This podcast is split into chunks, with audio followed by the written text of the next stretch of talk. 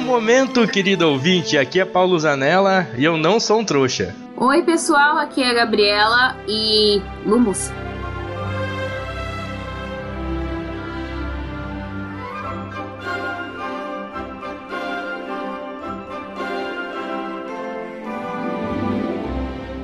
Pois é, pessoal, estou aqui com a Gabriela, a nossa historiadora da arte. Vamos falar de um, de um tema, de um, de um, assunto aí que capturou a infância de muita gente aí com o Silvio Santos, né? Pra quem vive na TV aberta, trazendo para o Brasil essa obra do Harry Potter, né? Então, pessoal, a gente vai, vai levantar aqui como, o porquê dessa saga, né? Do Harry Potter, o bruxo, né?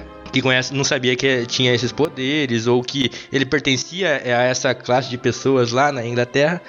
Ele vai buscar, né? Ele vai para uma escola nova, né? Ele descobre que ele é bruxo e tal. Tem toda a história do Harry Potter, todo mundo sabe. Mas por que uma geração inteira se identificou e gostou dessa história, desse personagem. A gente cresceu, né? Viu o jovem lá, sabe o nome do ator, Gabriel? Daniel Radcliffe. Viu o cara crescer junto com a saudosa Hermione, né? Que... Emma Watson a mulher mais perfeita da face da Terra. E o nosso querido Weasley, né? Rupert Grint, que agora é pai. Então, como que uma geração ficou tão encantada com essa história? Pode introduzir o assunto pra gente? Uma, sin uma sinopse desse filme, querida Gabriela? Vamos lá, uma sinopse diferente do que você vai encontrar na sessão da tarde. Um pequeno menino inglês que mora com os tios, porque infelizmente os pais, abre aspas, morreram em um acidente de carro. Fecha aspas. Quando chega o aniversário dele de 11 anos, um gigante entra pela porta e diz: Você é um bruxo, Harry. E o Harry fica: Eu? Mas eu sou só o Harry. E aí a gente acaba descobrindo que na verdade o Harry faz parte de um grande universo mágico que se localiza pelo mundo todo. Mas quando a gente está falando de Harry Potter, a gente está falando só do Reino Unido. Então imagina, você aos 11 anos, órfão, descobre que você na verdade é um bruxo que sobreviveu a um bruxo do mal que matou seus pais e todo mundo acha que ainda tá vivo. Quer dizer, quase todo mundo. Um dos únicos, né, que sobreviveram ao ataque dele, né? Um dos únicos que sobreviveram à maldição que ninguém sobreviveu. E aí, nós vamos cair de cabeça, assim como Harry, em um mundo onde você acredita que a mágica não existe e de repente você vai parar num beco onde se vende vassouras, caldeirões poções, criaturas mágicas, é, uniformes, varinhas e jornais que se mexem. E de repente você descobre que vai para a escola de magia e bruxaria de Hogwarts. Porque não há lugar nenhum mais seguro que Hogwarts. Será? Então, esse é o início da história, né? O primeiro ato do primeiro filme, onde a gente é apresentado a esse mundo mágico junto com o Harry, né?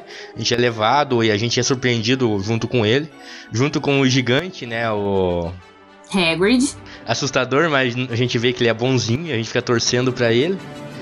E, e, e, tem alguma ideia já de início assim, Gabriel? Por que, que jovens é, da nossa época assim gostaram tanto desse personagem? Será que a gente tinha essa identificação de a gente esperar acontecer alguma coisa diferente nas nossas vidas que mostrasse um mundo totalmente diferente? Aquela frustração de é, frustrações, né, de adolescente, você acha que não pertence a esse mundo? Será que é algo desse tipo? A gente entra naquela questão de quem nunca chegou em casa no seu aniversário de 11 anos e ficou esperando uma coruja entrar pela janela e com a sua carta de Hogwarts. Eu esperei. Eu ainda espero. Sério? Se Hogwarts me quiser, eu ainda tô querendo. É, hoje em dia é muito legal, né? Fugir pra outra dimensão e sair desse país, mas... Exato! E, e outra, não há lugar mais seguro que Hogwarts. Você acha que Hogwarts tá tendo problema de coronavírus? Claramente não. ah, não, tem uma defesa bem ampla, né? Que a gente viu no, no último filme lá, né? Que ele que, que era difícil de derrubar. A, a, gente já no começo da história, logo depois que, né, que ele tem que atravessar o, o trem, a, a, estação de trem, né? Ele tem que entrar. Como é que era o número? Na 9 3 quartos. Que ele tinha que entrar pela parede, pega o trem. No trem ele encontra a galerinha e ele começa a comer aquelas balinhas.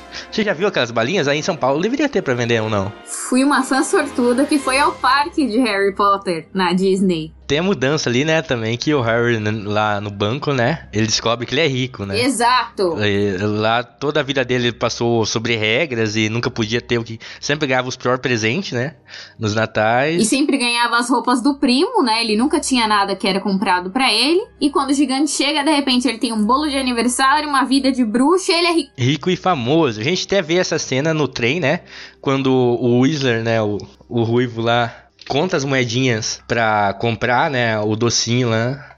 E o Harry tira um monte de dinheiro do bolso. Cara, aquilo me marcou bastante. Ele nem tem noção de quanto de dinheiro que é, porque ele só sai pegando a moeda. É, ele não, não entende, né? Porque vale mencionar que é uma moeda diferente da do mundo dos trouxas. E essa parte também é bem impactante. É, é, introduz a gente de cara nesse mundo. Porque a gente não pensa que ele é tão rico. Até você ver essa cena. Porque ele dá. Ele não dá muitas moedinhas para comprar o carro inteiro de doces. Ele dá poucas moedinhas. Depois de um tempo, né? É, eles vão de barquinho depois do trem e chegam na, na tão famosa escola, né? Que todos nós queríamos. Né, é um colégio de, de inter, internato, né? um colégio, mas todos nós queríamos, né? Estudar lá. Né? E, e lá no grande jantar, além de ele ver, né, o, o apresentar os quartos e tal, e ter e os quadros que se mexem, né, tudo novidade, principalmente para aquele grupo da quinta série que tá chegando, tem o grande jantar onde as, os novatos são colocados, né, nas casas. Citando o filme, as casas são como suas famílias. Se você fizer algo de errado, sua casa perderá pontos. Se fizer algo de certo, sua casa ganhará pontos. E isso, no final, pode levar a sua casa a ganhar a taça das casas. Então é como se fosse um grande time, né? Cada casa é um time e todos e todo é uma competição, né, dentro da própria escola. Com, daí entra, né, o quadribol, né, e outros jogos junto com o comportamento, né, que os jovens têm que, que ter para a casa deles classificar. E daí chega a hora de escolher onde o chapéu vai ser colocado na cabeça de cada jovem bruxinha ali. Você seria de qual casa, Gabriela? Segundo o teste que eu fiz no Pottermore, que é o site oficial do Harry Potter, onde você pode fazer seu teste de casa. Olha, pessoal. Eu sou da digníssima e não muito mencionada Corvinal. Caramba, é menos que Lufa-Lufa.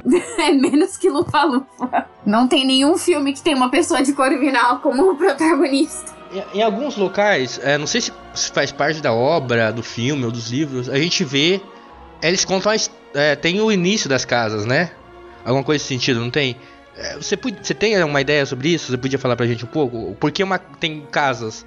E quais são as diferenças entre elas? As casas de Hogwarts, elas foram criadas por quatro grandes bruxos. Que eu posso errar talvez um pouco aqui na, na pronúncia dos nomes, porque, né, ninguém, eu não tenho inglês perfeito. Mas Salazar Slytherin, criador das Slytherin, que é a Sonserina. É, não lembro o que. Gryffindor, que é o criador da Grifinória. Eu esqueci o primeiro nome dele. Rowena Ravenclaw, criadora da Ravenclaw Corvinal.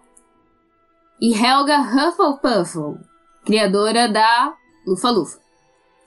O Salazar ele queria que apenas pessoas de sangue puro ou seja, filhos de bruxos com bruxos, de famílias bruxas, e não meio sangues, pessoas de famílias é, trouxas, que são os muggles, que são pessoas normais, que não tem, é, não fazem magia, com pessoas bruxas.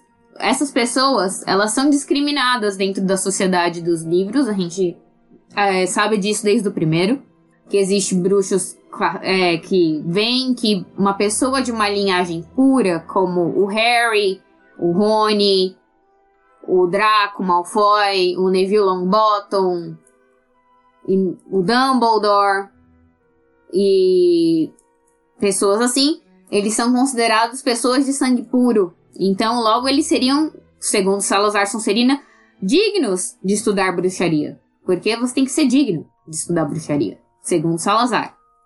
O criador da Grifinória, que eu não lembro o primeiro nome, mas o sobrenome é Gryffindor, é, ele queria as pessoas mais corajosas, as pessoas mais entusiasmadas, as pessoas que querem aventuras e que querem quebrar regras, porque essa é a essência da Grifinória.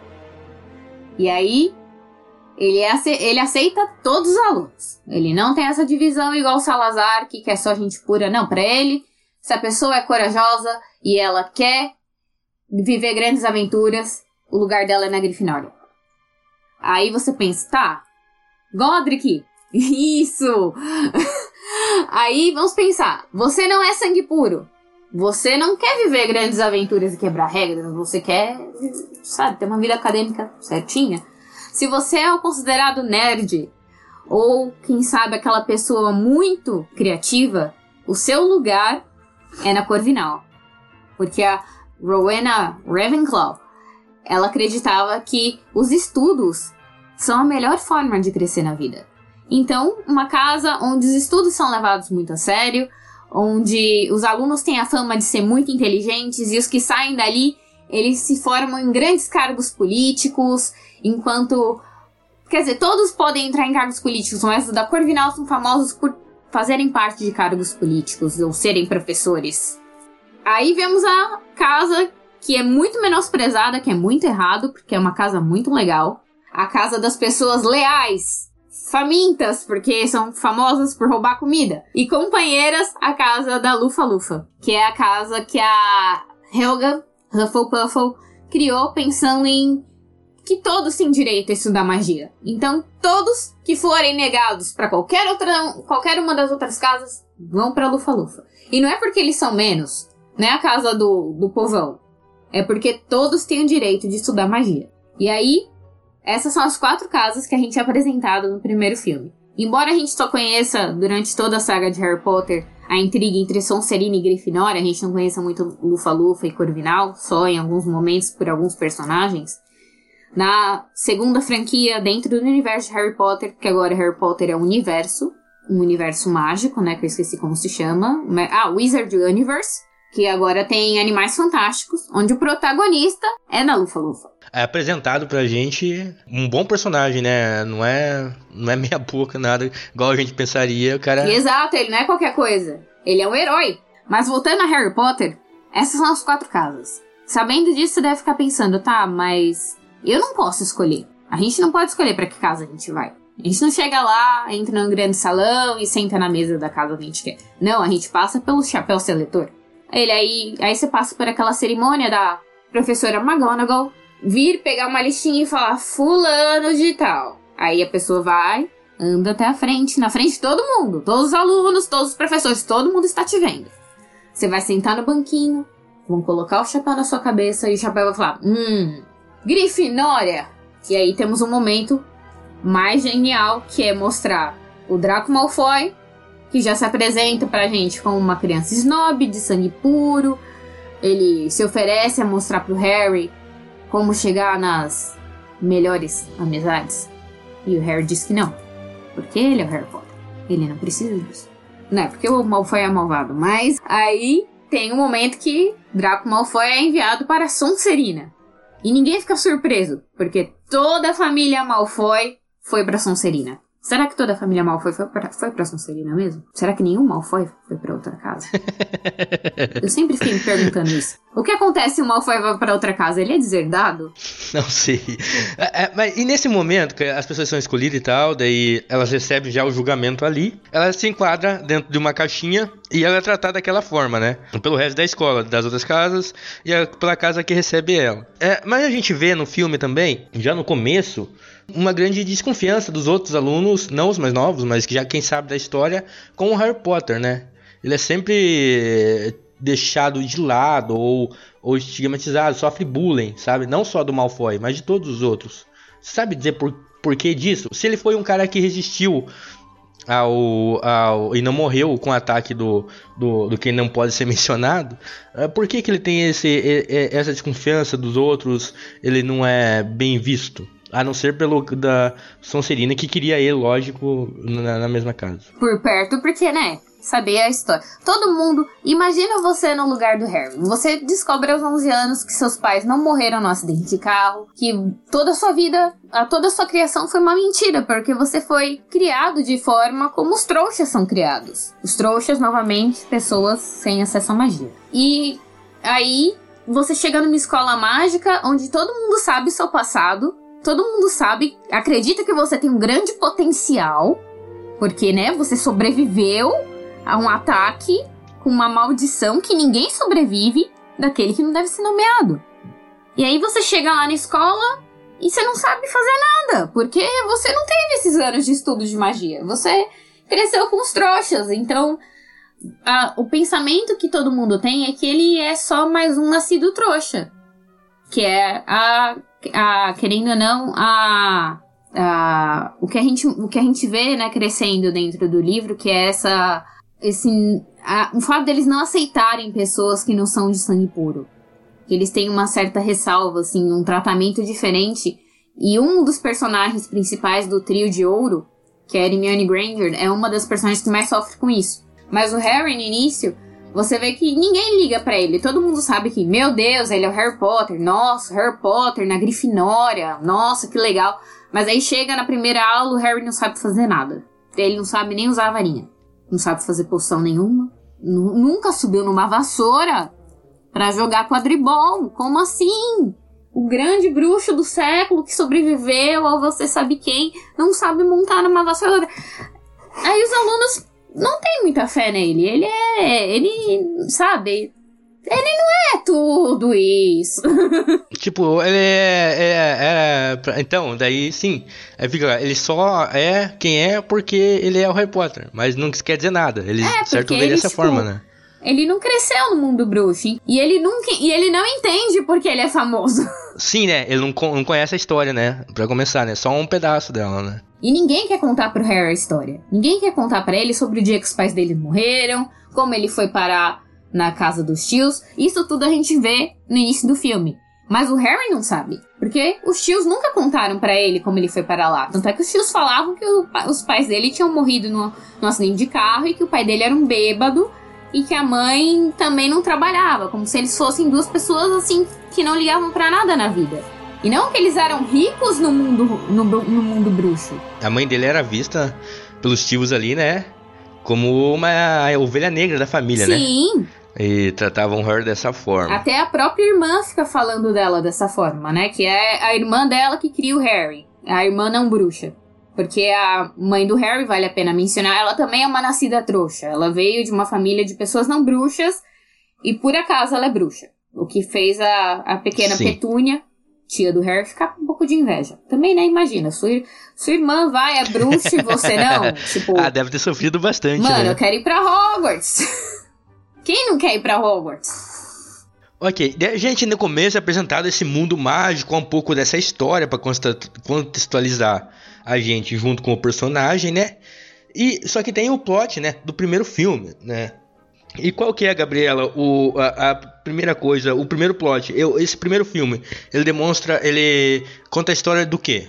Esse primeiro filme, o momento que ele começa, ele tem toda essa introdução da escola tal, mas ele começa a partir do momento que Hermione está lendo o jornal e eles chegam à conclusão que um item foi roubado do banco de Gringotts.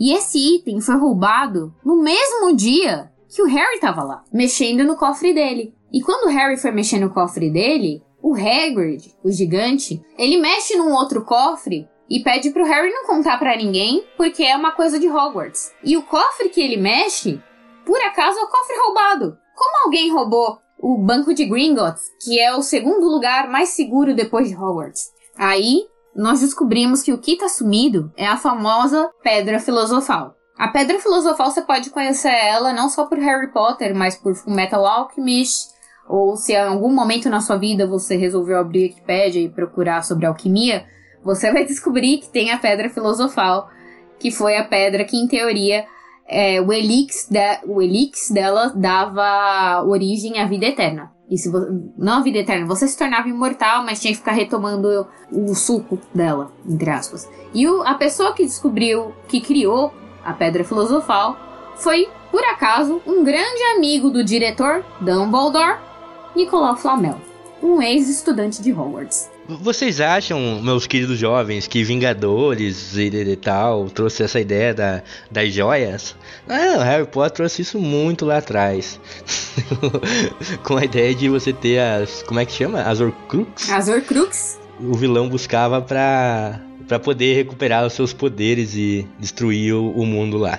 Tá, nesse filme, né, enquanto pela busca da pedra filosofal, né, descobrir qual que é esse mistério, ele, a, entra um personagem muito importante que no começo todo mundo tem raiva, que é o professor Snape. Grande professor Snape. A gente não entende, né? Lógico, no começo do filme, porque ele é tão mal com o Harry, né? E porque ele faz aquilo. Você pode traçar um perfil psicológico na primeira vista, assim, que você viu esse professor, Gabriel? Quando eu olhei para ele, eu falei, pelo amor de Deus, não, eu não quero ter aula com ele. e ele dá a matéria que eu mais tenho curiosidade de ter aula, que é pulsões. Mas aí, a gente, logo, no, logo na primeira cena, essa cena da, da seleção das casas, a gente ouve um aluno da Grifinória falar pro Harry. Porque o Snape tá encarando o Harry, assim, muito durante a, o jantar. Aí ele fala, quem é aquele professor? Aí ele fala, ah, é o professor Snape, ele dá aula de poções, mas ele sempre quis o cargo de defesa contra as artes das trevas. Dizem que é um cargo amaldiçoado. Aí você fica, ué, amaldiçoado?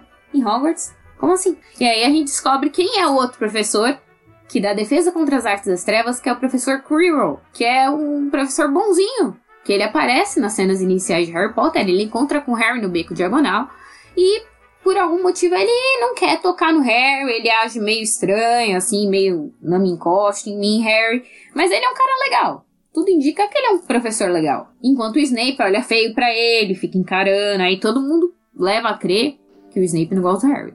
Fica bem claro isso. A gente só vai descobrir por que, que o Snape olhava assim pro Harry mais pro final da saga. Mas a gente fica, o, o, pelo menos os primeiros cinco filmes, pensando: Snape, o que que você tá tramando? Ah, ah, tá. a, a, gente não vai poder falar todo a história aqui nesse episódio, talvez, né? Role mais episódio do Harry Potter. É, mas nesse primeiro filme, assim, eles. Eles. Jovens, né? Crianças. E eles conseguem, né? Descobrir, desvendar. E acontece um monte de idas e vindas, né? Ápices durante o filme. E, e, qual que você destaca como principal, assim? que você fala que seria a luta do, do primeiro filme? Eu acho que uma das melhores cenas do primeiro filme é logo depois eles passarem pelo cão de três cabeças e caírem no famoso visco do diabo. Porque eu acho que eu não, saria, eu não saberia proceder esse momento, eu, eu, eu ia dar uma de Rony. Eu ia ficar lá presa.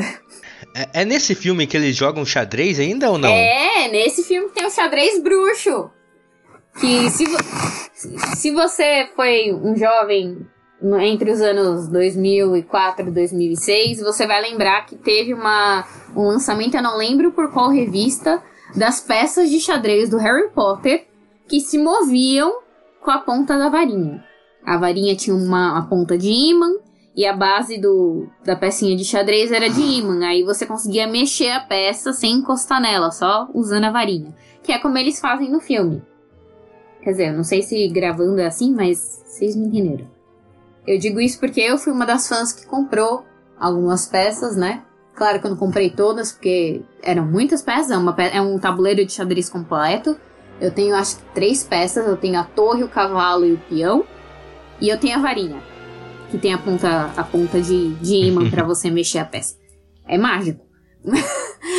Mas eu lembro de ter lançado isso e como a gente vê a cena do xadrez no primeiro filme, a gente fica, nossa, a gente precisa, precisa jogar, meu Deus do céu. Porque é basicamente a mesma regra do xadrez que a gente conhece. Só que a diferença é que no filme as peças se mexem. Elas interagem umas com as outras. Então, o peão. E são gigantes. E elas né? são gigantes. E o peão destrói o outro peão. Não é tipo, matou a peça e você vai tirando o tabuleiro. Não, a peça vai, se mexe e quebra a outra. Essa é a graça. É, é para você ter uma ideia, funcionava é, esse, é, essa parte funciona como é, você tem que é, passar por isso para conseguir acessar a outra fase, né? Ele tinha que ganhar do jogo. Eu não sei como é que eles chegaram a essa, essa conclusão. Que eles começam a jogar do nada. Ah, será que eles não podiam passar? Não lembro. Então, eles descobrem que por acaso essa a pedra filosofal, explicando o plot, né? Gente, agora vem spoiler. Spoiler! a gente, eles descobrem que a pedra filosofal está dentro de Hogwarts. E a gente fica, tá, mas como? Aí eles descobrem que cada professor planejou uma sala para chegar na, na sala que está a pedra filosofal. E a primeira sala é a do Visco do Diabo, da professora de herbologia. Uh, não, a primeira sala é a do do Cão de Três Cabeças, que foi o Hagrid que planejou. Aí, passando pelo Cão de Três Cabeças, é a sala do Visco do Diabo, que é a sala da professora de herbologia.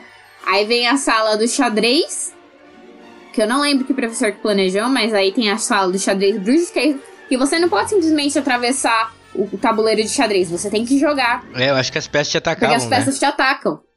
Passando a sala do xadrez. Não, antes da sala do xadrez tem a sala das chaves. Que ele tem que voar na vassoura e pegar a chave certa para abrir a porta.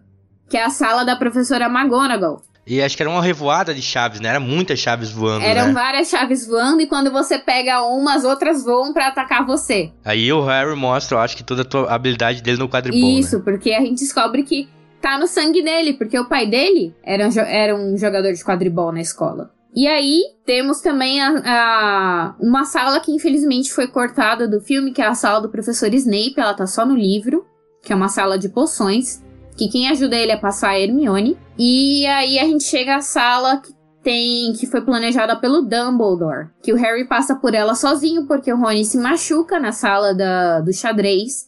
Ele fica pra trás junto com a Hermione. A Hermione fica pra mandar uma coruja pro Dumbledore pedindo ajuda. E ele segue sozinho, porque é a jornada do herói, pra chegar na sala final, que tem o espelho. Vamos ver se eu acerto falar o nome. O GZ, que é desejo ao contrário. Porque a J.K. Rowling morou em Portugal, então ela sabe umas palavras em português, e aí ela criou o espelho do desejo ao contrário. Que é o espelho que, para cada pessoa, tem uma visão diferente. Ele parece um espelho comum, mas quando você olha nesse espelho, você vê o que você mais deseja no fundo do seu coração. E como é que ele vê esse espelho? Ele vê esse espelho fazendo uma coisa muito errada, que não é recomendado para os alunos de Hogwarts, que é fuçando as salas por aí, porque né, a gente não pode sair olhando as salas que tem em Hogwarts, porque a gente não sabe o que vai encontrar. Uma dessas salas um cão de três um cabeças. Um trancão de três cabeças, é. Pode ser também, que é o caso deles, mas antes, numa noite que ele tá